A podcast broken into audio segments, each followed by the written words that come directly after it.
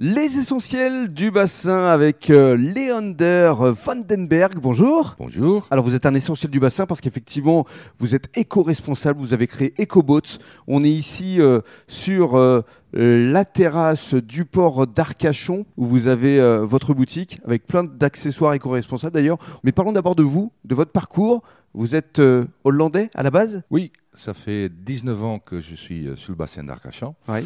Je suis venu sur un chantier de dragage 2002-2003 Mhm. et c'est là où j'ai raconté ma femme et voilà, je ne pourrai plus partir.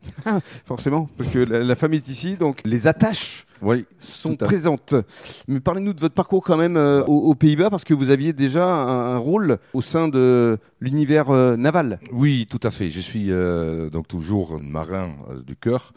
Euh, je suis commandant dans la marine marchande spécialisée à travaux offshore. J'étais commandant d'un remorqueur C'est ça. et on faisait les, les traversées transatlantiques avec euh, les installations de manutention pour les installations offshore, des pédestals, des hôtels, des tuyauteries, etc. Mhm.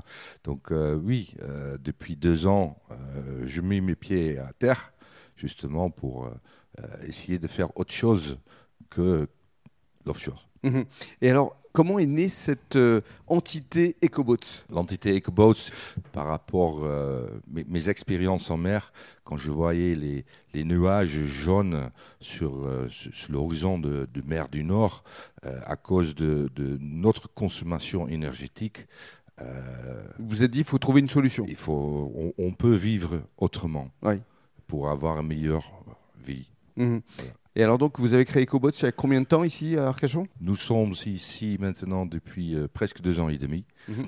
Notre but, c'est de donner la possibilité de changer leur comportement avec les accessoires plus écologiques de ce qu'on trouve aujourd'hui sur le marché. Mhm.